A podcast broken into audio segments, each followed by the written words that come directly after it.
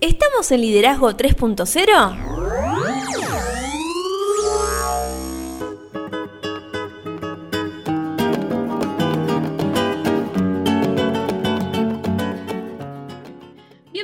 Liderazgo 3.0, un espacio que crece día a día y en el que analizamos un tema poco trabajado como es el liderazgo. Quienes conformamos este espacio comprendemos que el liderazgo es un concepto que cambia vidas y lo hacemos con el fin de agregarle valor a cada uno de ustedes, nuestros oyentes. Quien les habla Lorena Gestols y me acompaña como siempre el señor Beto ese. ¿Cómo le va? Todo bien, ¿usted señorita qué cuenta? Excelente, acá en esta mesa donde hoy contamos con un invitado. Sí, la verdad que muy contento, la verdad que mm, eh, todos nuestros oyentes saben de que estamos un poco atrasados con los podcasts, la verdad estamos con, un poco ajustados con el tema agenda. Nosotros prometimos un montón de episodios y mínimo dos entrevistas de acá a fin de año. Y mm, en total en el año, ¿no? No se crean que van a tener 12 de acá a fin de año porque no va a pasar eso.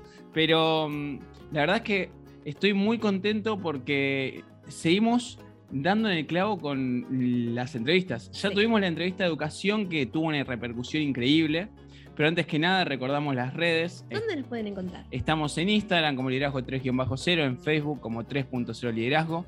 En nuestro canal de YouTube, donde van a poder ver esta entrevista y todas las entrevistas anteriores, es Liderazgo 3.0. Nuestra web es liderazgo30.com.ar y estamos en Clubhouse. Dentro de poco, con Juan Venturino, vamos a volver a los viernes de Clubhouse. Los estamos esperando. Sí, estamos armando algo nuevo, Liderazgo 3-0. Estamos en Clubhouse y se vienen más novedades.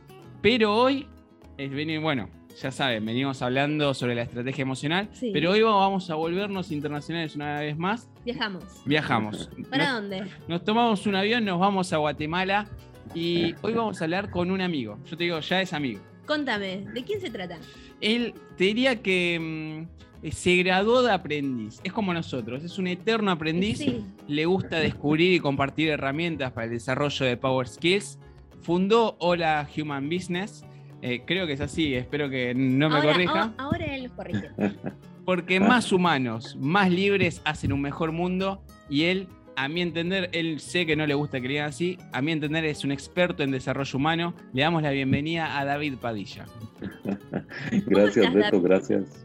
Hola, Lorena. Amigo nuestro, podemos decir, amigos de Liderazgo 3.0. Sí, por, supuesto. Yo soy amigo de todos los argentinos. ¿verdad? Me encanta su país, gracias por la invitación a, su espacio. Tenemos muchísimas cosas en común, Beto y, Lorena. Y, para mí es un gusto estar acá, es un gusto poder compartir eh, con ustedes, eh, felicitarlos por su pasión, su pasión de, llevar contenido de valor a, su tribu, a su comunidad. Y, para mí va a ser un gusto poder eh, agregar un poco de un grano de arena a, a todo lo que ustedes ya hacen y, pues espero no sea la, la, la, la, última vez que esté con ustedes acá, ¿verdad? Ustedes dijeron al principio, estamos acá con un café, ¿verdad? Y a mí me dieron ganas de hacerme un mate, estamos como al revés, ¿verdad? ustedes están con café en Argentina y nosotros con mate. mi café, mira, lo reemplacé. Siempre vengo con, perdón, siempre vengo con mate, hoy me traje un, un tecito. Ah, mira, mira, sí, sí, estoy en la ciudad de Guatemala, así es que Guatemala Pero es una cuando viniste. ¿Perdón? ¿Cómo? ¿Probaste el mate cuando viniste a Argentina? Sí, por supuesto, por supuesto. De hecho, tengo todo, tengo toda eh, la bombilla, todo para el mate. Eh, aquí en Guatemala ya, ya venden el mate, entonces eh, me gusta el mate también. Bueno, y el café me encanta.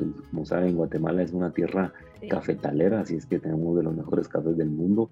Así es que me gustan las dos bebidas, me gustan los dos países, me encanta Argentina. Tengo la dicha de poder conocer su país, Mendoza, Bariloche, que es precioso, y Buenos Aires, me encanta la gente argentina, me encanta la cultura argentina, de hecho aprendí a hacer asados en Argentina, aquí en Guatemala tengo cierta, así, así con los pies sobre la tierra, cierta fama por el tema de mis asados, ¿verdad? Entonces se cocina el ojo de bife, etcétera, así es que eh, su país, su país realmente, eh, estoy muy conectado con ustedes, ¿verdad? Me encanta, y te esperamos cuando gustes acá.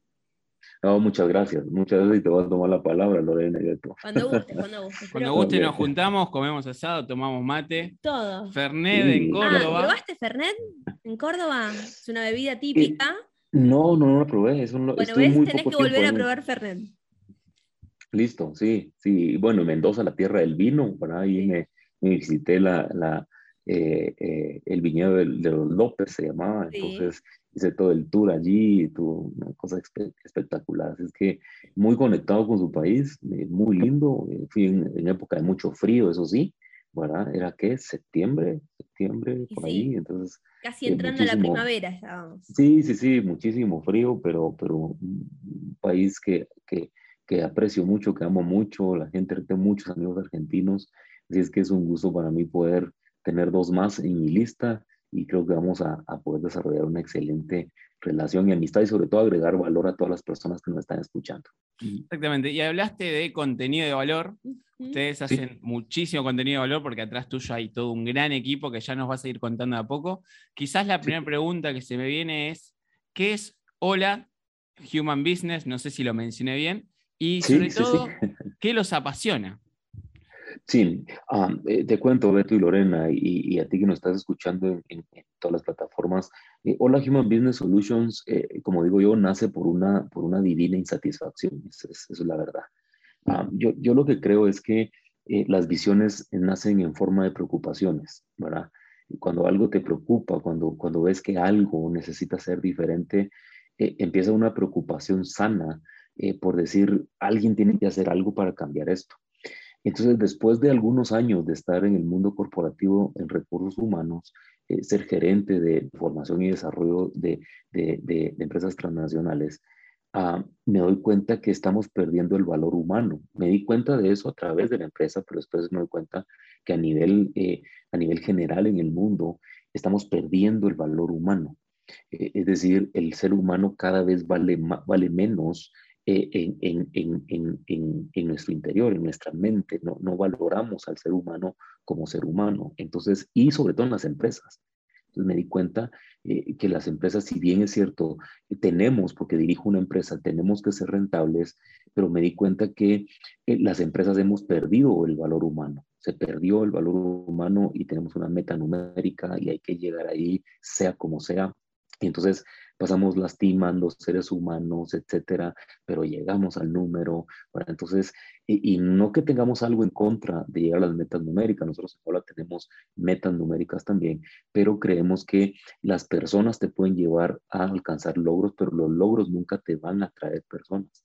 Entonces, de ahí nace esa, esa insatisfacción, salgo del mundo eh, el mundo corporativo para fundar lo que hoy es Hola Human Business Solutions. Comparto esta idea con eh, cuatro socios más, ¿verdad? Eh, ahora estamos en México, Guatemala eh, y Panamá y básicamente lo que hacemos es que diseñamos aprendizaje para empresas y aprendizaje para el mundo individual también ah, sobre power skills, sobre habilidades humanas, sobre cómo ser más humano. Y de allí la frase, Hola Human Business Solutions, se resume en más humanos, mejores empresas. ¿Qué es lo que queremos hacer, Beto y Lorena? Queremos intentar ser una voz que diga las empresas que son más humanas terminan siendo más productivas. ¿Por qué razón? Porque trabajan con seres humanos. Y al trabajar con seres humanos y al desarrollar al ser humano como ser humano, entonces vamos a poder ser mejores empresas y por lo tanto un mejor mundo. Entonces, eso es lo que hacemos eh, en, un, resumen muy rápido de Lorena y Beto. Entonces, nace, nace por esa insatisfacción de ver cómo se ha perdido el valor humano en las empresas y pues a través del aprendizaje y la educación queremos eh, eh, ser una voz en las empresas para poder regresar ese valor humano a la sociedad.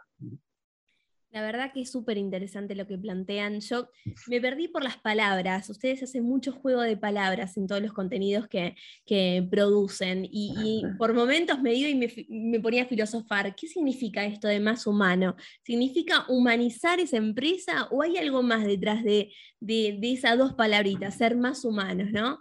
Pero también tienen un podcast ustedes que se llama Más Libres y Más Humanos. ¿Nos querés contar cómo surgió esto? ¿Qué hacen ahí?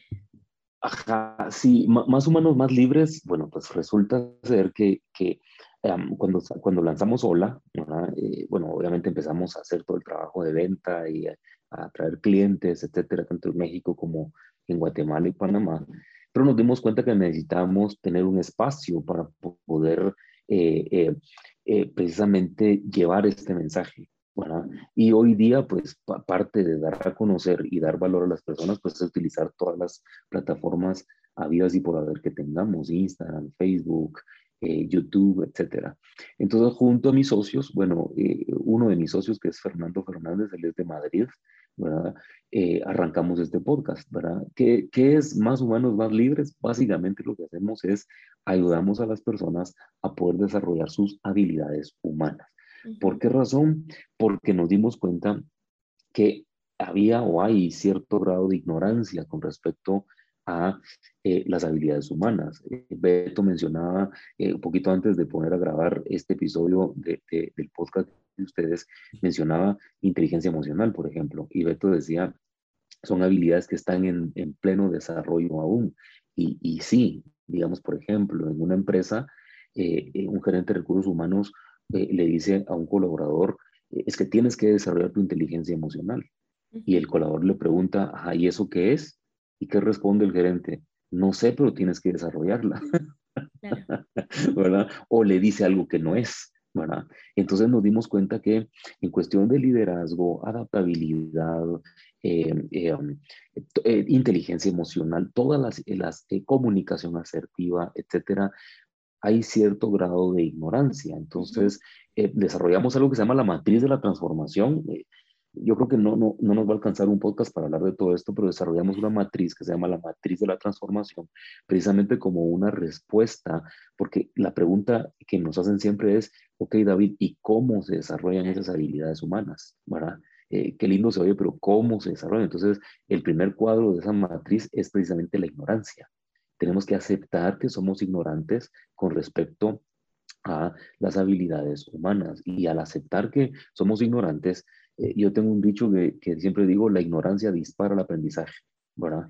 Cuando, cuando, cuando yo reconozco que soy ignorante en esto, ¿qué hago? Busco información, ¿verdad? Y la ignorancia no es falta de coeficiente intelectual, la ignorancia es simplemente falta de información. Entonces, ¿qué hacemos en Hola? Proveemos esa información sobre habilidades humanas, para primer, porque el primer paso es, quiero dejar de ser un ignorante en esto. ¿Cómo puedo ser más adaptable? Por ejemplo, la palabra resiliencia, que es una habilidad humana. Eh, ahora todo el mundo sabe, o bueno, la mayoría de personas saben qué es resiliencia. ¿Pero por qué lo saben? Porque se nos viene una pandemia encima, ¿verdad? Y al venir de la pandemia, em, salen, ¿qué habilidades fueron las que salieron a flote como necesidad en la pandemia? Habilidades humanas. Nadie dijo, necesito más habilidades técnicas para poder salir adelante de esto. No, son habilidades humanas y todo necesito ser más resiliente, más adaptable, ahora trabajo en mi casa, etcétera, o, o, perdí un ser querido y encima tengo que seguir siendo productivo en la empresa y, se trastornó mi mundo. Entonces, ¿qué demandó la pandemia? No solo en las empresas, sino a nivel mundial. Demandó o está demandando habilidades humanas. David, ¿eso quiere decir que las habilidades técnicas no sirven para nada? No. Las habilidades técnicas son muy buenas, pero las habilidades humanas potencian esas habilidades técnicas. De hecho, hoy día en las empresas contratamos por habilidades técnicas, pero terminamos despidiendo por falta de habilidades humanas. Entonces, esas habilidades humanas terminan potenciando las habilidades técnicas.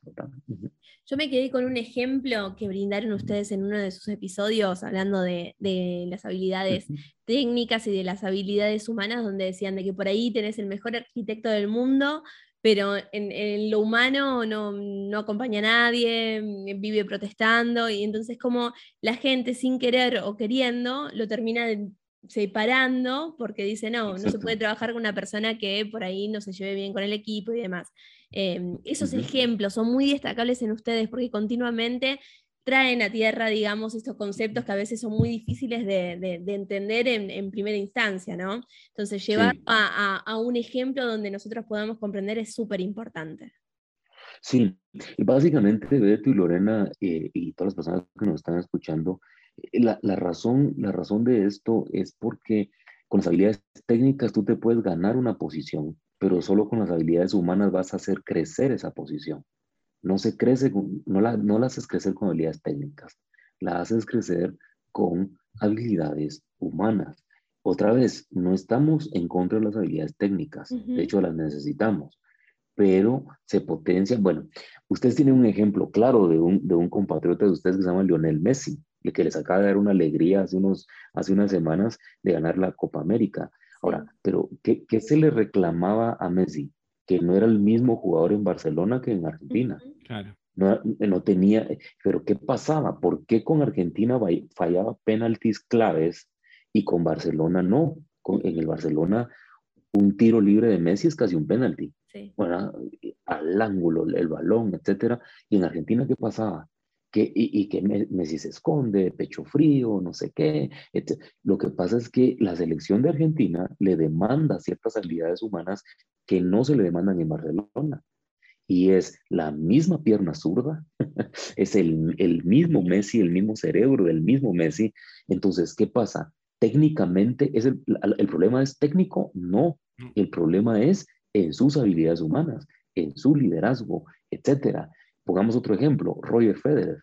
Roger Federer, ustedes recuerdan, Roger Federer cuando arranca el tenista, cuando arranca su carrera, un tenista muy temperamental.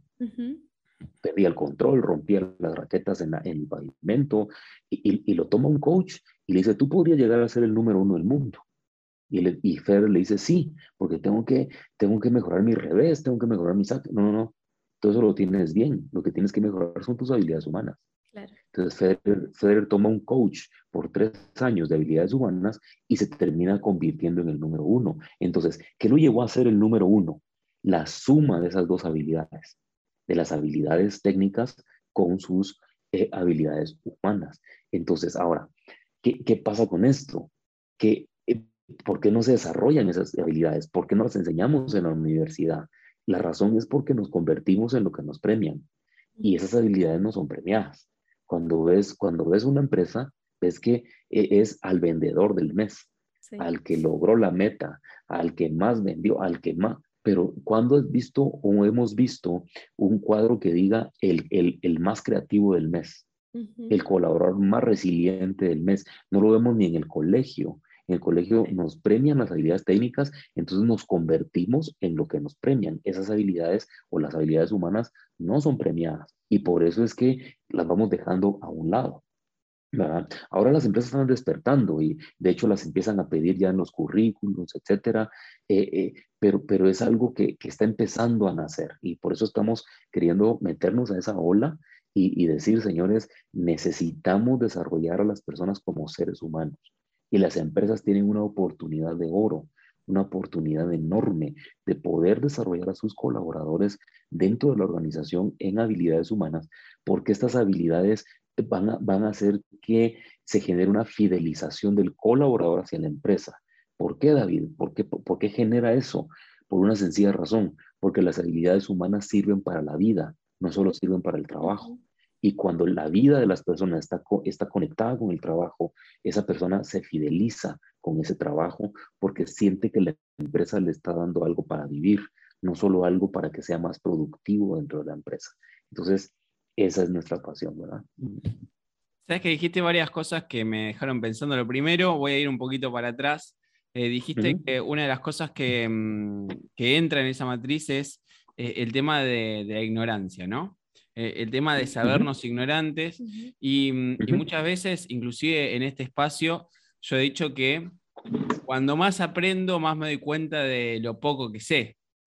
Y cuando más aprendo y más me doy cuenta de lo poco que sé, eh, más ganas de seguir conociendo me dan. O sea, es una palabra que en muchísimas sociedades la palabra ignorancia es casi tabú y, al contrario, deberíamos ser, eh, estar contentos de, sabernos ignorantes, ¿no? Y, poder accionar en consecuencia. Y por otro lado, eh, estoy, tengo el celular en la mano y, estoy viendo uno de los episodios de, del podcast de ustedes, Más Humanos, Más Libres. Eh, y yo en general eh, me quedo con, me gusta agarrar podcast y empezar desde el podcast número uno. En el episodio número dos se llama Power Skills, el eslabón perdido de mis habilidades técnicas. Y dentro de la descripción ustedes pusieron las habilidades blandas nunca han sido ni serán blandas, son y serán Power Skills, habilidades esenciales para cualquier entorno en nuestra vida. Y, me quedo con esto en que eh, tienen que ser cosas que sirvan para la vida que es algo que destaco muchísimo ustedes, que es lo que decía Lore, que ustedes tienen la capacidad de agarrar un tema muy complejo y bajarlo a tierra para que cualquiera lo entienda. Y la pregunta que se me viene es, ¿cómo nos puedes explicar qué son las Power Skills? Como para alguien después ponga pausa acá, vaya a escuchar ese episodio y después vuelva.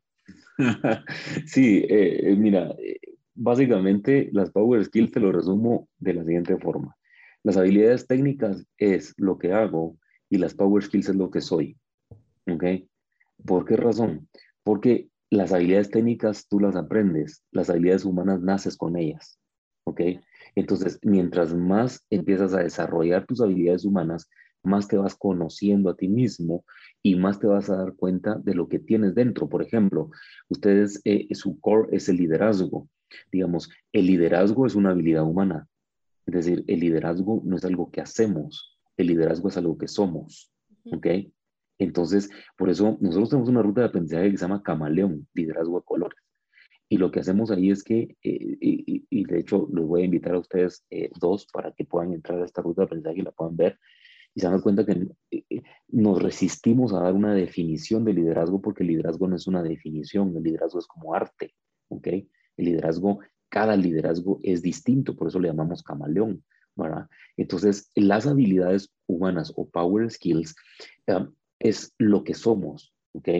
Por, eso es que cuando alguien, cuando yo estoy dando alguna conferencia, algún taller a una empresa o algo, siempre hago la siguiente pregunta, o, me hacen la siguiente pregunta, David, es que yo no soy creativo. ¿no? Tú eres creativo, lo que pasa es que no has descubierto esa creatividad. O alguien, sobre todo, y aquí eh, pido perdón a, los maestros y todo, porque son parte de un sistema educativo y no tengo nada en contra de la docencia ni los maestros, pero en nuestro sistema educativo nos ha hecho mucho daño con esto. ¿Por qué razón? Porque, por ejemplo, tanto el mundo corporativo como el, el mundo en la educación matan la creatividad y deberían de disparar la creatividad. Entonces nos empezamos a traer una píldora, es que yo no soy creativo, ¿verdad? Es que yo no tengo liderazgo, yo no soy líder, en cambio él sí es líder. Todos somos líderes, porque el liderazgo es algo que somos. Entonces, las habilidades humanas o power skill, Lorena y Beto, es lo que somos, ¿verdad? Las habilidades técnicas las aprendemos, cualquiera sea, arquitectura, carpintería, lo que sea, eso lo aprendemos a hacer, ¿verdad? Pero las habilidades humanas es lo que somos. Entonces, al final de cuentas, cuando nosotros enseñamos y desarrollamos al ser humano como ser humano, lo que estamos llevando al ser humano es a que, a que conozca su esencia, y al conocer su esencia empieza a dar no solo un poco de lo que hace, empiezan a dar lo que son, empiezan a dar todo lo que son en una organización. ¿Ok? Y esa es la gran diferencia. Eh, y es un reto. Y es un reto porque eh, para las empresas que están a mil, corren a mil por hora hoy día, eh, no se detienen a pensar en esto, porque están, estamos muy drogados con el tema de la productividad. Y no digo que no hay que ser productivos, pero si solo nos pudiéramos detener un poco y empezar a poner atención al ser humano y desarrollarlo, nos daríamos cuenta que podríamos lograr esos objetivos en menos tiempo. Lo que hemos visto en Ola es que cuando una persona desarrolla sus habilidades humanas, eh, eh, ¿en dónde está el beneficio? ¿Dónde está el ROI? ¿Dónde está el retorno de inversión de esto? Esto nos lo, preguntan los financieros todo el tiempo, David. Y si les compramos estos cursos, ¿en dónde está el retorno? En tiempo. Lo que las personas hacían en un mes, hoy lo van a hacer en tres semanas o en dos semanas o incluso en una semana. ¿Por qué razón? Porque una persona, por ejemplo, que puede desarrollar eh, eh, su resolución, su capacidad resolutiva, resolución de conflictos, ¿qué sucede? Va a resolverse más rápido, va a resolver los conflictos más rápido y ¿qué va a pasar? Va a avanzar más rápido emocional desarrollada va a avanzar más rápido. Me ofendió y me siento ofendido y paso ofendido un mes, entonces no le mando el correo o, hago lo posible por hacerlo quedar mal porque me ofendió, etcétera. ¿Y, y en dónde rebota eso? En la productividad. Entonces, cuando tenemos personas desarrolladas en sus habilidades humanas, eh, el tiempo se mejora considerablemente porque nos solucionamos mucho más rápido y eso pasa en todas las relaciones. Cuando una pareja, por ejemplo, tienen una inteligencia emocional muy elevada, solucionan los conflictos muy rápido, entonces avanzan, no están varados eh, en eso semana tras semana, sino lo solucionan muy rápido. Entonces, eso es en un resumen ah, muy, muy, muy, muy condensado lo que son las habilidades humanas. Yo seguiría hablando acerca de las habilidades humanas. Me llega me llega la curiosidad, ¿no? Eh, también los he escuchado a ustedes desarrollar este tema de una manera muy, muy, muy linda, por ahí algo diferente a, lo que lo charlamos nosotros en nuestro podcast, pero en este desarrollo de, las habilidades humanas, ¿qué importancia tiene eh, la comunicación asertiva? Y dentro de la comunicación asertiva, ¿qué importancia tiene el silencio? Que también nosotros lo hemos hablado muchas veces, que es como una palabra tabú, el silencio, es como, no, no el silencio no se permite en, algún, en algunos lugares o en algunas reuniones. ¿Qué importancia tiene eso? ¿Qué relevancia tiene en, en, cualquier conversación, en cualquier comunicación? Tiene, tiene muchísima importancia, Lorena, porque la comunicación, bueno, es lo primero que hacemos cuando nacemos, nos comunicamos, ¿verdad? Eh, eh, tiene, toda la importancia del mundo porque en el momento de formar parte de un equipo, por ejemplo, eh, eh, yo creo que el trabajo en equipo se resume o se reduce a comunicación. O sea, el, trabajo en equipo tiene muchas aristas, pero al final, si nos damos cuenta, se resume en una buena comunicación. ¿Qué también me comunico yo con las personas? Entonces, eh, bueno, comunicación asertiva es otra habilidad humana, ¿verdad? Eh, regresamos siglos atrás y vemos que el ser humano todo el, todo el tiempo eh, ha tratado de comunicarse, ¿verdad? Como saben, yo soy, estoy en Guatemala y, y, Guatemala es la tierra maya, ¿verdad? y, y, cuando vemos y cuando vamos a Tikal, por ejemplo, en Petén, que es un lugar turístico precioso en Guatemala, nos damos cuenta que los mayas se comunicaban de otra forma, ellos tenían una, una forma de comunicarse y cuando, cuando ves lo que hacían en esos, en esos templos mayas, etcétera, y cómo se comunicaban a través de sus dibujos y eso, nos damos cuenta que el ser humano todo el tiempo eh, se está comunicando, todo el tiempo, eh, cuando habla, cuando no habla, etcétera. Entonces, el desarrollo de la, de la comunicación asertiva es súper, súper importante. Obviamente no tenemos tiempo en este episodio de poder desarrollar esa habilidad humana, pero tú mencionaste algo muy importante, lo mencionaste el silencio. ¿Por qué es importante el silencio? Porque en esas pausas de silencio es cuando logras viajar hacia adentro de ti. ¿Ok? Eh, eh, yo creo que ese viaje interno es el viaje más importante que todo líder debe hacer. ¿verdad? Eh, yo siempre digo que un líder es el que, el que debe ver más, el que debe ver más lejos y más rápido. ¿verdad? el líder debe ser ese, el que ve más lejos y más rápido. Es decir, esto es lo que tenemos que hacer. Yo más le llamo esto la ley de la navegación, por ejemplo, es que el líder tiene que ir adelante y ver. Ahora, ¿Cómo desarrolla el líder esa capacidad? Y es un ejemplo por la pregunta que estás haciendo. La única manera de desarrollar esa capacidad de poder ver más lejos y más rápido es tomando momentos de silencio y meditando. Pocas veces eh, nos enseñan a meditar. Y no estoy hablando de, esas meditaciones esotéricas, eh, no estoy hablando de eso. Estoy hablando de tomar tiempos para poder internalizar mi liderazgo. Como dije hace un momento, vivimos en un, mundo de a mil por hora y pocas veces nos detenemos a pensar. Y es muy importante que los líderes tomen tiempo para pensar, tomen 10 minutos del día y estén en silencio y puedan pensar. Yo lo practico con mis equipos y qué buena pregunta, Lorena, porque a veces estamos, estamos como trabados en una idea que no avanzamos y entonces yo les digo, ¿saben qué? Vámonos, vámonos, salgamos de acá y vámonos a un, a un momento de silencio, ¿verdad? Y cuando regresamos, y no estoy hablando de dos o tres horas, estoy hablando de 10 minutos, 15 minutos, y cuando regresamos, todo el mundo regresa como fresco, y, dice, y esta idea, y esta, y esta otra idea, empieza, empieza como a, explotar la creatividad. Eso es porque, y escucha lo que acabas de decir tú, ¿sabes por qué es esto? Porque la creatividad no se desarrolla pensando, la creatividad se desarrolla dejando de pensar, ¿verdad? Y cuando haces esas pausas de silencio, entonces dejas de pensar y nace la creatividad. La creatividad no se desarrolla pensando, la creatividad se desarrolla aprendiendo a dejar de pensar. Porque mientras más estoy pensando y pensando, ¿y qué voy a hacer mañana? Y uno, dice, ah, no es que estoy dándole solución, tranquilo. No dejes que tu mente te capture ni al pasado ni al futuro. Haz un silencio porque la solución está en el presente. La solución no está en el futuro, ni tampoco en el pasado. Pero estar aquí hoy, en este momento, para tener la solución, ahí nace la creatividad, cuando estoy acá, hoy, acá con Beto y Lorena, ¿ok? ¿Verdad? No estoy pensando en, ah, mañana viernes y qué voy a hacer. No, estoy acá, ¿verdad? ¿Y cómo se logra eso? Practicando esos momentos de silencio. De hecho, les recomiendo el libro de Eckhart Tolle que se llama El silencio habla, ¿verdad? Que es maravilloso y ahí creo que lo podemos entender un poco más. Ahí ya apunté el libro y veo que vos también estás apuntando, Lore. Y mm, estamos hablando con nuestro amigo David Padilla. Desde Guatemala tiene, nos da el honor de poder tener esta gran charla que ya te digo, ya es para alquilar balcones porque estamos hablando de temas increíbles. Eh, él eterno aprendiz como nosotros, ya está demostrando por qué es experto en desarrollo humano. Él fundó eh, Hola Human Business, porque más humanos, más libres hacen un mejor mundo. Me quedo con esto de, la toma de decisiones, ¿no? que es tan importante a la hora de, mm, ser líderes, que es un poco lo que nosotros hablamos en este espacio, y, la importancia de eh, entender quiero ir un poquito más allá de, lo que, eh, de la idea que estaba dejándonos David, ¿no? David nos dejaba esta idea de el viaje interno del líder. Son cosas que durante muchísimos tiempos hay filósofos que pasaron su vida analizando esto.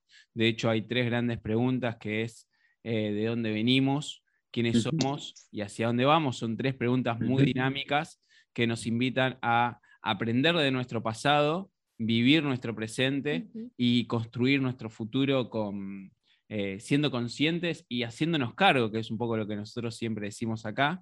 Eh, y, creo, y creo mm, que, bueno, es un poco lo de la comunicación también, pero creo que estamos en una época en la cual tenemos que dejar de ser máquinas, tenemos que dejar de intentar racionalizar todo y, ser más humanos, ¿no? Eh, y, pensar más de que en la persona al lado le pasan cosas como a nosotros, y que inclusive a nosotros, que muchas veces ni siquiera nos damos la posibilidad de ser felices o de estar tristes o de tener un enojo o, claramente ni, ni, analizar ni hablar de inteligencia emocional, ¿no? Pero eh, la pregunta que, se me viene es, ¿a qué se refieren ustedes con humanizar las empresas? Que es un poco también lo que venimos hablando. Y sobre todo, ¿cómo nos haría más libres el ser más humanos?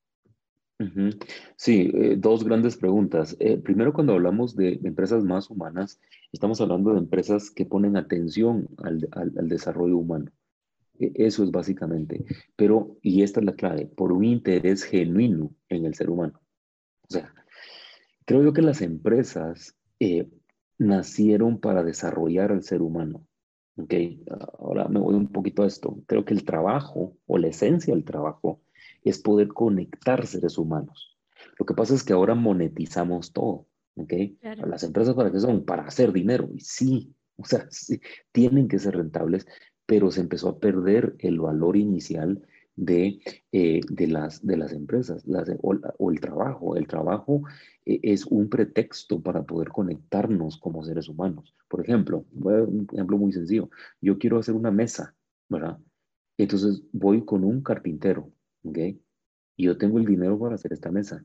Entonces voy y le digo al carpintero, quiero hacer esta mesa. Pero la mesa es el pretexto para que yo conozca a ese, a ese carpintero, ¿ok? Y que podamos agregarnos valor mutuamente y podamos conectarnos como seres humanos. Entonces, el trabajo debería ser un pretexto para conectarnos como seres humanos. Por ejemplo, la palabra comunidad es una palabra poco usada en las organizaciones, pero las empresas que son, son una comunidad porque tienen algo en común o muchas cosas en común. Entonces resulta que las empresas son una comunidad y, y partiendo de que también pasamos más tiempo en la oficina que en la casa.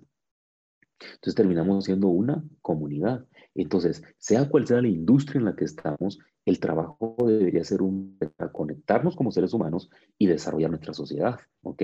Entonces, e, eso no quiere decir ya no tenemos que ser productivos, no, al revés, al tener esa conexión más humana, podemos ser más productivos, ¿verdad? Entonces, recién, recién ayer estuve, eh, eh, bueno, no, eh, ayer fue el Día de Independencia acá en Guatemala, hace dos días, estuve en una empresa acá en Guatemala, en Antigua Guatemala, por cierto, otro lugar turístico, aprovecho para hacer de publicidad de nuestros lugares turísticos en Guatemala, estuve en una empresa que se llama Fairfruit, que, que exporta vegetales a Japón y a otras partes del mundo, y me topé con una empresa superhumana. Y, y, por ejemplo, el gerente de producción, 13 años de trabajar allí, empezó como un operario y ahora se graduó de la universidad y ahora es gerente de producción. ¿Y en dónde lo desarrollaron? En esa empresa. Pasó otra persona que entrevistamos y esa otra persona dice, fíjense que me caí de mi motocicleta y tuve una fractura acá en la mandíbula. Y, y estuve seis meses sin trabajo, pero esos seis meses la empresa me lo pagó. Y no solo me lo pagó, sino se encargaron del colegio de mis hijos. y, y yo decía, sí existen y una empresa súper productiva muy enfocada al ser humano. Entonces, básicamente, al hablar, Beto, de, de empresas humanizarlas o hacerlas más humanas, es eso, es darle el valor al ser humano. ¿verdad? De hecho, nosotros cuando hablamos de liderazgo en Camaleón hablamos de que el liderazgo tiene dos columnas, logros y personas. Y las dos son importantes. No es una más importante que la otra. Entonces, por ejemplo, ¿qué hacemos nosotros en Camaleón? Si tu liderazgo está orientado a los logros, nada más, queremos ayudarte a cómo puedes orientarlo hacia las personas también. O si tu liderazgo es más orientado a las personas, queremos ayudarte a cómo puedes orientarlo a los logros también, porque precisamente el equilibrio del liderazgo está en esas dos cosas. ¿Cómo puedo yo ir logrando los objetivos y desarrollando a las personas? ¿verdad? Esa es la clave. Hay muchas personas, conozco muchos gerentes que lograron el número en el año, pero en enero las, personas ya no quieren trabajar con esa persona. Entonces, logró, pero no desarrolló a las personas. Por otro lado, conozco otras personas que lindo el equipo, bien cohesionado y lograron la meta. No, también está mal, ¿verdad? Porque tampoco eh, una empresa no es un club, ¿verdad? Eh, no, es una empresa. Entonces, el arte del liderazgo está en cómo puedo lograr y puedo llevar, desarrollar las personas al mismo tiempo. Entonces, esa es la mejor respuesta que tengo a que nos referimos cuando hablamos de ser más humanos. Y ojo, líderes que me están escuchando, al decir más humanos, no estamos diciendo que ahora ya no hay que llamar la atención a los colaboradores y hay que hacerles un masaje cuando llegan en la mañana a la oficina. No, no estamos hablando de eso. Por ejemplo, yo siempre le digo a los líderes, porque me lo han dicho, David, pero lo que usted está diciendo es como que ya no le puedo llamar la atención a un, a un colaborador porque entonces ya no soy humano. No, no, no. Yo no diciendo que no llame la atención, solo que sepa cómo llamar la atención. Usted no tiene por qué denigrar a una persona para llamar la atención. No tiene por qué humillar a una persona para llamar la atención. No tiene por qué gritarle a una persona para llamar la atención.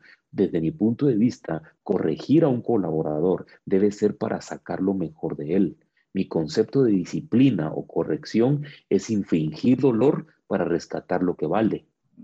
Es decir, te quiero llamar la atención porque veo este potencial en ti y por eso quiero llamarte la atención, porque creo que si corriges esto, puedes llegar a ser esta persona que yo estoy viendo en ti. Eso es muy diferente a decir, y a usted que le pasa, es un tonto, etcétera, habrá que no sirve para nada. Eso, eso no saca a nadie adelante. Entonces, no es no llamar la atención, no es, como decimos en Guatemala, no es no jalar la rienda de vez en cuando, no, es saber cómo se jala esa rienda. Entonces, cuando hablamos de eso, eh, eh, de humanizar las empresas, nos referimos a esto, ¿verdad? A, poner atención en el desarrollo humano. ¿Por qué? Porque hoy día ese equilibrio de liderazgo está más enfocado a los logros, ¿verdad? Si lograste, no importa que hayas arruinado personas, pero lograrlos, ¿verdad? Entonces, queremos hacer ese contrapeso en el liderazgo. ¿Por qué más libres? Porque cuando te desarrollas como ser humano, resulta que empiezas a ser más libre. Los seres humanos todos estamos buscando libertad, libertad financiera, libertad de tiempo, etcétera. Lo que nos hemos dado cuenta es que cuando desarrollas tu creatividad, empiezas a experimentar una libertad de ser humano, ¿verdad? Interna, dentro, ¿verdad? Empiezas realmente a ser más libre, empiezas a invertir mejor tu tiempo, eh, empiezas a invertir mejor tu dinero, etcétera, empiezas a ser más inteligente emocionalmente. Por ejemplo, ¿por qué más humanos más libres? Porque cuando tú, por ejemplo, eh, tienes una inteligencia emocional desarrollada, resolución de conflictos, díganme, díganme si no es cierto que cuando tú estás con un conflicto relacional te sientes preso estás todo el tiempo pensando en eso, y es que me cae mal esta persona, y es que lo que me hizo, y es que me la va a pagar, y estás pensando en la venganza, etcétera. Y cuando aplicas el perdón, y cuando aplicas la inteligencia emocional, y cuando aplicas tu, tu resolución de conflictos, ¡pum!, te liberas. De repente no estás pensando en esa persona y que me cae mal y cómo hago para vengarme, etcétera, y te liberas. Y yo estuve en el mundo corporativo y vi muchas personas más concentradas en cómo troceaban, decimos en Guatemala, o cómo metíamos zancadilla a las personas de lado que en producir. Bueno, eso no es libertad. Libertad es llegar a un trabajo y empezar a producir y, y ser libre y decir, realmente no tengo un conflicto con nadie y cuando lo tengo lo soluciono muy rápido. Eso te mantiene libre. ¿Verdad? Pero llegar y estar en tu computadora pensando, ay, ya, ya entró esta persona, lo, que voy a hacer es que voy a hacer esto para que el jefe lo regañe o lo despidan, y no, eso no es libertad, ¿verdad? Entonces, cuando desarrollas tus habilidades humanas, resulta siendo más libre. La verdad que me, me quedo un montón de preguntas. O sea, no sé para dónde disparar porque hay tantas cosas. Yo lo veo anotando usted. Por eso no, no quise intervenir. Sí, eh, anotaba esto mm, de, bueno, hablabas de las emociones, ¿no? Claramente le recordamos a los oyentes, en el año 1995 Daniel Goleman se pone a, mm, a, estudiar a las personas que él entendía que tenían un coeficiente intelectual muy alto y que fallaban en ciertas, eh, en ciertas ocasiones donde no deberían fallar. Y, y, mm, y, bueno, encontró y estudió y forjó eh, esto de inteligencia emocional, que es una de las, podríamos decir, eh, es un tema que se viene desarrollando y, todavía está en desarrollo. No es de que ya tenemos el librito, tomá, vos querés ser máster en inteligencia emocional, acá lo tenés, sino que... Mm, no, aparte como cada cultura también marca marca sus costumbres, sus, matrices que a veces cuestan romper, ¿no? Esta identificación de ciertas emociones depende mucho del ámbito cultural en donde estés. Sí, y, te cuento, David, nosotros a principio de año hicimos una entrevista con una chica que se llama Nia Jans, una ídola, que ella tiene un proyecto que se llama Inteligencia Emocional Exponencial, que hace un montón de cosas. Ahora justo esta semana yo hablé con ella y está haciendo inteligencia emocional para a chicos que, tienen capacidades diferentes y, trabaja con caballos. y, ella hace como, muestra cómo los mm. caballos eh, tienen la capacidad de absorber las energías y las emociones que nosotros tenemos y cómo, cómo, cómo se reflejan las emociones. Y, y quiero que nos cuentes un poco desde tu punto de vista ¿Qué rol juega la inteligencia emocional en esto? Claramente venimos hablando de esto, pero me gustaría que seas un poquito más específico. Básicamente es mi parte personal, cómo me conozco y cómo me, y cómo me autogestiono y cómo conozco las emociones de otras personas y cómo eh, las gestiono también. Esos son los cuatro pilares de la inteligencia eh, emocional. Entonces tiene todo que ver, porque si amarramos con lo que venimos viendo, eh, el autoconocimiento es la clave. O sea, ¿Cómo soy un mejor líder? Cuando yo me puedo autoconocer. ¿Cómo soy un mejor líder? Cuando yo me puedo autogestionar. ¿verdad? Yo más bien decía que si usted no se sigue a usted mismo, ¿por qué lo tengo que seguir yo a usted? ¿verdad? Si usted no se respeta a usted mismo, ¿por qué lo tengo que respetar yo a usted?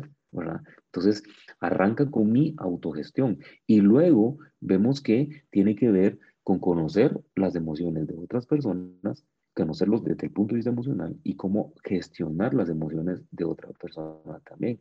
Entonces, ¿en qué se reduce la inteligencia emocional? En relaciones interpersonales, ¿verdad? O en dónde, en dónde desemboca la inteligencia emocional en relaciones interpersonales. En yo estoy bien, yo me autogestiono, conozco a la otra persona y la gestiono, y entonces yo me doy cuenta que termina siendo, eh, termina, termina termina concatenando todo lo que venimos hablando, ¿verdad? Eh, eh, Lorena mencionó, por ejemplo, la comunicación asertiva, etcétera. Todo tiene que ver al final con la inteligencia eh, emocional. Entonces, como digo yo, la inteligencia emocional no es saber controlar mis emociones. La inteligencia emocional es saber gestionar las acciones de mis emociones, ¿verdad? Entonces, entonces tiene todo que ver, ¿verdad? Tiene todo que ver porque tiene que ver con conocerme a mí mismo. Entonces amarramos lo que Lorena decía, ¿por qué hacer silencios? Precisamente por eso, tener momentos de meditación y conocerme, conocer mis emociones. ¿verdad? Eckhart Tolle llamaría esto eh, eh, observar al pensador, es cuando uno logra despegarse y uno empieza a ver y decir, y esta parte, este David, ¿por qué es tan feo? ¿verdad?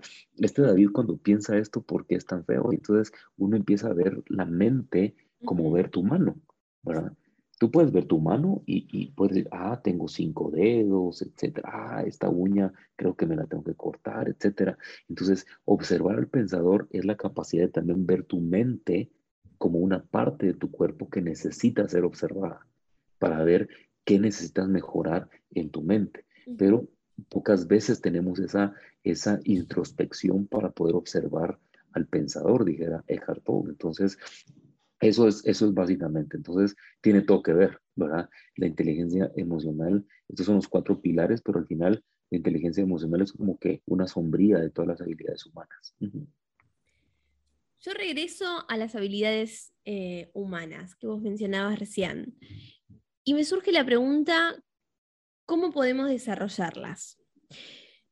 Y dentro del contenido que ustedes comparten en sus redes, hay una de las estrategias que a mí me pareció, o método, no sé, no sé bien cómo, cómo llamarlo, que me llamó mucho la atención, que ustedes lo definen meta. Sí, básicamente meta, esto es más para el mundo corporativo, Lorena. Eh, meta es la manera en que, bueno, sirve también para la parte individual, pero básicamente es, es, es la forma en que nosotros definimos cómo vamos a diseñar eh, en los procesos de capacitación en las organizaciones. ¿verdad? La letra M es precisamente meta, es decir, definimos una meta, ¿verdad? Hacia dónde, dónde quiere ver usted a su equipo a final de año, en seis meses, etcétera. Y luego la letra E es el estado actual. ¿Por qué hablamos de esto? Porque muchas veces tenemos claro hacia dónde queremos llegar, pero no tenemos claro nuestro estado actual. ¿verdad? Quiero bajar de peso, pero no sé exactamente cuántas libras. No sé exactamente cuánto porcentaje de grasa, por ejemplo. ¿verdad? Entonces, eh, esto funciona un poquito como, como, como el Waze, ¿verdad? Waze tú le tienes que decir en dónde estás para que te pueda llevar a algún lugar, ¿verdad? Si tú le quitas el la, localización a tu teléfono y le dices a Waze, llévame, llévame a, Me recuerdo que cuando estaba en Argentina estábamos en una casa de un amigo que estaba en Ayacucho y Perón, algo así era la calle, ¿verdad? Entonces, si tú le dices al Waze, eh, Ayacucho y Perón, llévame ahí y le quitas el localizador, Waze te va a decir, no le puedo decir porque no sé dónde está, ¿verdad? Hasta que usted me diga dónde está, yo le puedo decir cuánto tiempo y por dónde lo puedo llevar. Entonces, muchas veces las personas y organizaciones sabemos a dónde queremos llegar, pero no conocemos nuestro estado actual. Entonces, lo que hacemos en Ola es que les ayudamos a definir su estado actual, ¿verdad? Para poderlos llevar a esa, a esa meta. Entonces, la letra M, meta, la letra E, estado actual, la letra T, trayectorias, ok.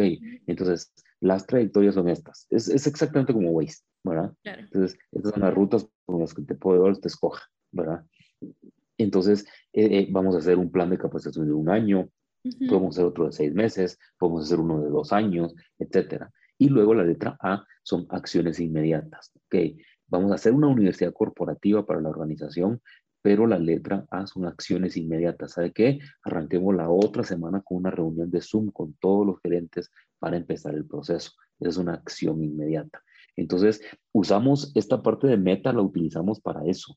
La utilizamos para poder hacer el, como el mapa de, de, capacitación en, en, las empresas. Qué, interesante esto de, meta, ¿no? Y, quizás saliendo un poco de lo corporativo, me parece, y ya empezando a encarar el, final de esta gran entrevista, que la verdad que podemos seguir, ¿no? Podemos hacer parte 2, 3, 4, 1 por semana tranquilamente. Y, Con mucho gusto.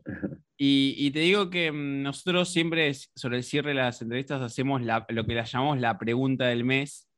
Y en este mes nosotros estamos hablando sobre la estrategia emocional Mm, y, claramente, bueno, estamos ah, intentando meternos un poquito más en, lo que es la inteligencia emocional, pero eh, a nivel de cómo manejarlo nosotros. Y la pregunta que se me viene es, eh, ustedes hicieron, eh, tocar un tema que me interesó muchísimo, es que es disfrutando el sufrimiento, ¿no? Y mm, y nosotros eh, muchas veces en este podcast decimos que lo que uno dice, piensa y hace tiene que ir en una sola línea para poder eh, estar eh, bien con uno mismo y, así poder transitar de la mejor manera el día a día. Y, y, te lo engancho con otro podcast que ustedes también hicieron, que también me encantó, claramente los estoy escuchando, ¿no? Hice la tarea, que es Yo no soy lo que hice, que es un poco cómo, cómo atravesar ese sufrimiento. Y y me gustaría saber eh, qué, mm, cómo ves vos al sufrimiento y, cómo claramente lo podemos atravesar. Claro. Ah, sí, eh, disfrutando el sufrimiento, me recuerdo que yo le puse así el, título al, podcast porque una de las cosas que tenemos que entender es que el sufrimiento va a estar ahí siempre, el, el sufrimiento es inevitable, ¿verdad? Pero lo que se aprende también es inolvidable, ¿verdad? Cuando uno disfruta el sufrimiento. la idea nació, y, les va a causar gracia, pero la idea nació porque me gusta mucho el fútbol, ¿verdad? Eh, bueno, no sé si decir aquí por los amigos argentinos a quién le voy en Argentina, pero me voy a ir a España, ¿verdad? Aunque también voy a causar algún poco de división con esto, pero me gusta mucho el Real Madrid desde niño, ¿verdad? Entonces soy súper madridista.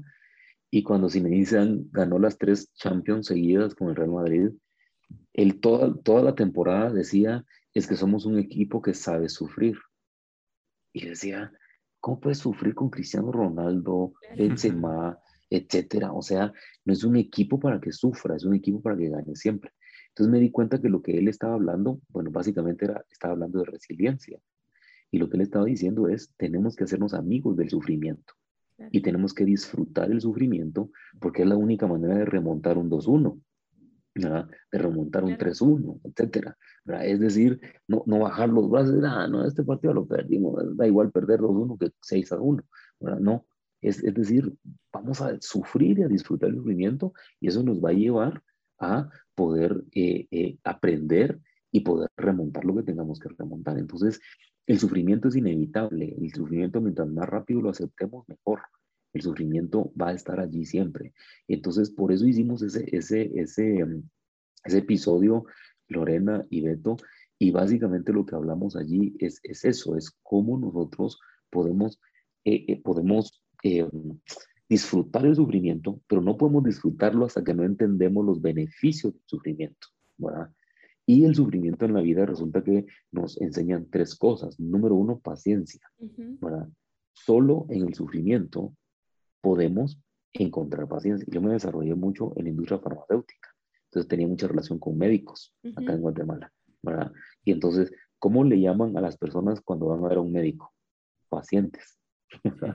Tiene que sentarse ahí. No había pensado nunca. Paciencia, ¿verdad? Exacto. Y la paciencia no solo esperar, la paciencia es esperar contento esperar que cuando yo entre con ese médico me va a dar la solución a mi dolor. Entonces estoy contento, eh, eh, tengo que esperar, pero contento, porque cuando salga de ahí voy a tener la medicina para poder sanar o eh, quitar este sufrimiento o este dolor.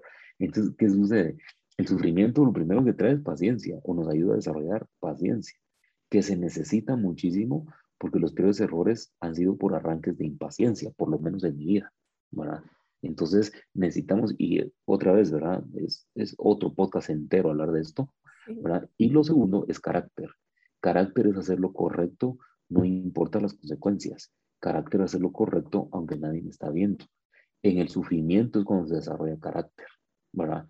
Porque muchas veces en el sufrimiento es cuando yo tengo que desarrollar carácter estoy sufriendo por una situación económica difícil y me ofrecen un, negocio turbio, por ejemplo, un negocio eh, eh, eh, que, que, no es lícito. ¿Y qué pasa? Tengo que tener el carácter de atravesar el sufrimiento, y, pero no, porque ¿saben qué pasa? Que, que a veces en el sufrimiento lo que hacemos es tomar atajos, ¿verdad? Porque no, que no nos gusta el dolor, ¿verdad? Entonces lo que hacemos es empezar a buscar atajos. Por eso es que cuando entramos a una dieta, por, hablamos, hablemos de la salud, ¿verdad? Por eso es que empiezan esos, esos anuncios de no se preocupe, usted no tiene que hacer dieta ni ir al gimnasio, compre esta máquina cinco minutos todos los días y en 15 días a ver cómo se pone fit. No pasa eso. Y, y, y, todas las personas a comprar esas máquinas porque no quieren pasar, atravesar el sufrimiento de levantarse, ir a correr o ir al gimnasio, hacer la dieta, etcétera. No quieren atravesar ese sufrimiento. Entonces buscamos atajos, ¿verdad? Entonces ahí es donde vienen los errores de carácter, ¿verdad? Como no quiero pasar el sufrimiento, hago este negocio ilícito porque me tomaría cinco años salir de este, de este bache financiero, pero si hago este negocio ilícito salgo en un mes, ¿verdad? Entonces eso es una falta de carácter. Entonces el sufrimiento, desarrollamos paciencia, desarrollamos carácter y la tercera muy importante, desarrollamos fe. La fe no hace las cosas más fáciles, la fe hace las cosas posibles. Y solo el sufrimiento es lo que nos va a dar a nosotros la capacidad de desarrollar esa confianza, esa confianza en mí y esa confianza en otros, ¿verdad? Entonces, esas tres cosas es lo que desarrolla el sufrimiento, ¿verdad? Lo podemos ver en las personas que han subido, subido el monte Everest, la última etapa del Everest se llama la etapa de la muerte, ¿verdad? La etapa 4, la etapa de la muerte, que es apenas una etapa de un kilómetro y medio, pero ya allá arriba es, se da un paso cada cinco minutos, ¿verdad? Y la gente va casi sin oxígeno, etcétera. Entonces hay una parte en donde si tú te vas por ahí estás en 500 metros, si sigues aquí estás en 1500 metros, pero aquí en esta parte, por tomar ese atajo, lo que hay allí son monumentos. ¿Y saben cuáles son los monumentos? Cadáveres que se han quedado ahí por no atravesar el sufrimiento del kilómetro y medio y querer tomar este atajo de los 500 metros, ¿verdad? Entonces, esa es la clave. La clave es aceptar el sufrimiento como parte de la vida, disfrutar el sufrimiento, ¿verdad? ¿Qué voy a aprender de esto? Paciencia, carácter y fe. Esas son las tres cosas, creo yo, más importantes que necesitamos para poder eh, desarrollarnos, para poder tener paciencia en los negocios, carácter en los negocios, fe en los negocios, paciencia con mis hijos, carácter con mis hijos, fe con mis hijos, etc. Entonces son tres virtudes muy importantes que solo el sufrimiento nos da. ¿verdad? David, es un lujo escucharte. La verdad que podríamos pasar horas y horas y horas y horas escuchándote. Pero mm, quiero saber cuál es esa frase que se te viene siempre en la cabeza, con ese mensaje que, te invita a, seguir adelante, no sé, que, te invita a levantarte, que te invita a, cambiar tu día. ¿Cuál es esa frase que tenés? sin proceso no hay progreso, ¿verdad? E, esa es la frase. Y tiene que ver con esto que hablamos. Tiene que ver, yo resumo la resiliencia también de esa manera. Sin proceso no hay progreso, ¿verdad? Y entonces es abrazar los procesos, ¿verdad? Vivimos una cultura de microondas, vivimos una cultura rápida, eh, una cultura que todo lo quiere inmediatamente, a un clic, etcétera. Y entonces estamos acostumbrados a, a, a, otra vez a tomar atajos y no atravesar los procesos y no abrazar los procesos. Entonces yo creo que sin proceso no hay progreso. ¿Verdad? Eh, y alguien me puede decir, ah, tomé este atajo y lo logré. Sí, pero la vida no se trata de logros, la vida se trata de procesos, la vida se trata de progreso, ¿verdad? Una cosa es lograr y otra cosa es progresar. El logro, tengo el trofeo. El progreso, tengo el trofeo, pero también me desarrollé como ser humano. Entonces fui una persona que progresé, no solo que logró algo, ¿verdad? Sino fue una persona que también progresó. Entonces, sin proceso no hay progreso. Y la otra es que lo importante no es lo que estoy logrando, sino en quién me estoy convirtiendo, ¿verdad? Entonces, eh, eh, son dos frases muy amarradas que siempre están conmigo, eh, Lorena y Beto, y es la, la, que quisiera compartir acá con ustedes. Hermosas. Increíble, la verdad que me, cada palabra de David me, me, deja pensando, me deja recalculando, la verdad que es, es, una entrevista para escuchar varias veces porque hay un montón de conceptos atrás de todo lo que estamos hablando que son muy ricos para analizar y reflexionar. Y para cerrar, David, te pido, mm, por un lado, que nos cuentes a, nosotros y a nuestros oyentes y a todas las personas que, que, estén escuchando esta entrevista en dónde te pueden encontrar. Y por otro lado, un mensaje para, para, dejarle a todas las personas que están escuchando del otro lado. Sí, con mucho gusto. Me pueden encontrar bueno, en las redes sociales, en Instagram, eh, David Padilla F, con F de foca al final, David Padilla F. Eh, bueno, la página eh, para la que realmente dedico toda mi energía y esfuerzo, hola hbs.com, ¿verdad? Hola hbaltas, ¿verdad? .com, que es Hola Human Business Solutions. Entonces en holahbs.com ahí pueden, ahí pueden encontrar todo lo que hacemos en Hola, ¿verdad? ¿Qué mensaje quisiera dejarles? Pues el que me mueve siempre más humanos, eh, más libres y un mejor mundo, ¿verdad? Desarrollense como seres humanos, no dejen de descubrir sus habilidades humanas, como decimos en Hola. Mire, usted no va a enseñar las habilidades humanas, no, yo le voy a ayudar a descubrirlas, porque ya las tiene adentro. Solo quiero ayudarle a descubrir sus habilidades humanas. En Hola no estamos descubriendo el agua azucarada, ¿verdad? En Hola lo que estamos haciendo es, usted ya es creativo. Mire, usted me va a enseñar a ser creativo. No, yo le voy a enseñar a descubrir su creatividad. Mire, usted me va a enseñar sobre liderazgo. No, yo le voy a enseñar a descubrir su liderazgo, porque el liderazgo no es una técnica, el liderazgo es lo que somos. Entonces, ¿qué es lo que quiero motivarlos? No paren de descubrir sus habilidades humanas. ¿verdad? Se van a dar cuenta la otra vez hicimos un, un listado en, en, Hola como de 60 habilidades humanas, ¿verdad? Eh, la generosidad, por ejemplo, desarrolla tu generosidad, ¿verdad? La adaptabilidad, por ejemplo, el perdón, por ejemplo, la compasión, por ejemplo. David, pero todo eso no nos habla en una empresa, por supuesto, porque hemos perdido el valor humano, ¿verdad? El amor, por ejemplo, ¿verdad? Todas esas habilidades humanas que están ahí, que son virtudes olvidadas. De hecho, hicimos una serie, eh, pero eso solo está en audio en, en Spotify, eh, virtudes olvidadas. ¿Cuáles son todas aquellas virtudes olvidadas? Y hablamos de esas habilidades humanas que hemos olvidado, la generosidad, el amor, etcétera. Todas esas habilidades humanas que, que están ahí olvidadas, ¿verdad? Y son las que podrían hacer un mundo mejor, pero no. Estamos detrás del número, detrás de la productividad, detrás del logro, etcétera, que no tiene nada de malo. Solo complementa eso con tus habilidades humanas. ¿Por qué? No estoy en nuestro podcast, pero ¿por qué? Porque más humanos son más libres y más humanos son mejores empresas y un mejor mundo también. Excelente. Qué, qué gran entrevista, ¿no? Un lujo. Lore, la verdad que nos estamos quedando sin tiempo. Le agradecemos a David por su tiempo, por su generosidad, por agregarnos tanto valor. Sí. Eh, la verdad que mm, creo que eh, este año, todas las entrevistas, una entrevista tras la otra, el- estamos dejando la vara cada vez más arriba. Y, y David, eh, en este caso, nos dejó un montón de conceptos ricos. Y, y simplemente, eh, eternamente gracias, David. No, por favor. Se les aprecia muchísimo, se les quiere mucho y, y esperamos poder seguir conectados, ¿verdad? Y poder seguir haciendo algo juntos. Yo creo que este tipo de alianzas, este tipo de conexiones son las que el mundo necesita para que podamos ser mejores. Es que Beto y Lorena eh, ya les tengo un cariño muy especial y ojalá podamos desarrollar más nuestra amistad y podamos inventarnos cosas nuevas para poder agregar valor al mundo, a las empresas, etcétera, para poder ser mejores. Gracias por el espacio y gracias por invitarme a su mundo también, ¿verdad? Acá en Liderazgo 3.0. Ujú. Gracias. Bueno, Lore, qué, qué gran entrevista que tuvimos. Y, y me quedo, yo siempre hago una reflexión del cierre, ¿no? Y, y casi una recopilación de lo que estuvimos hablando. Me quedo con la importancia de, de tener que viajar a Guatemala para poder conocer la antigua Guatemala. Sí, Eh, sí, sí, sí. Vamos- y que también venga para acá David para tomar Fernet, algo importante.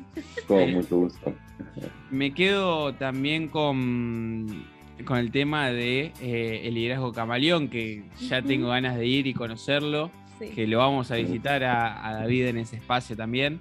Y, mm, y me quedo con estas cuatro o cinco conceptos que son para podcast completos, pero que, que hoy los tocamos, que es la comunicación asertiva, la importancia del silencio, y tres cosas que mencionó David, que es la paciencia, el carácter y la fe, que, creo que con esas cosas ya empezamos a armar un mapa para poder, como yo siempre digo, ¿no? Eh, hacernos cargo de la situación y que nos está tocando vivir a, a modo histórico, a modo social, a modo de que nosotros somos los responsables de dejarle un mundo mejor a las próximas generaciones. Y me quedo con la reflexión que hago en todos los podcasts, ¿no? Cada vez estoy más convencido que la educación no es obtener conocimiento, sino que es enseñarle a la mente a pensar. Y para poder enseñarle a la mente a pensar debemos indefectiblemente lograr ser menos máquinas y más humanos. Sí, totalmente. Hoy más que nunca me quedo con más preguntas que respuestas. Realmente nos, no- nos invitaste, David, a, a reflexionar, a, a llevarnos a, a este concepto ¿no? que vos mencionabas recién, Beto, eh, que hay que hacernos cargo.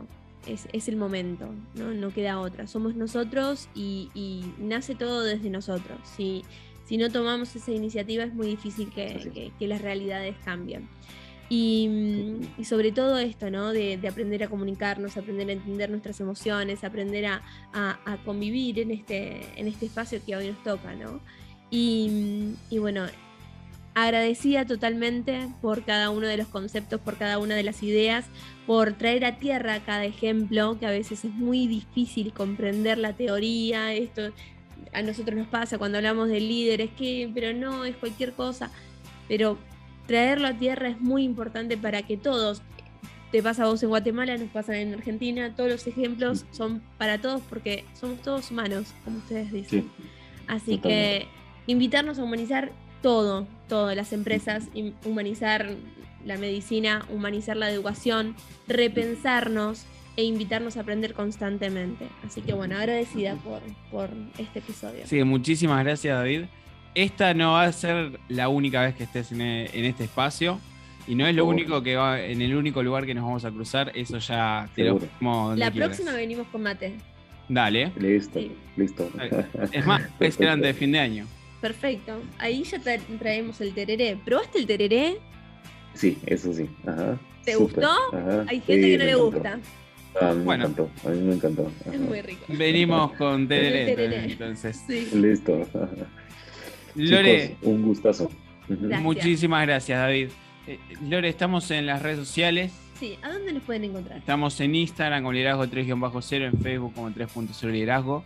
Nuestro canal de YouTube que van a poder ver esta enorme entrevista, veanla una y otra vez porque es imperdible, es liderazgo 3.0. Nuestra web es liderazgo30.com.ar. Se vienen las novedades en la web. Muchas. En Clubhouse estamos como liderazgo 3-0.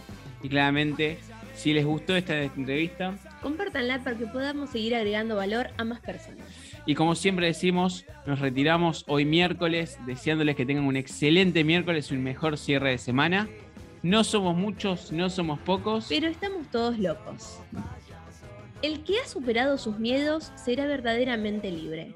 Aristóteles. No somos pocos, pero estamos todos locos. No somos muchos, no somos pocos, pero estamos todos.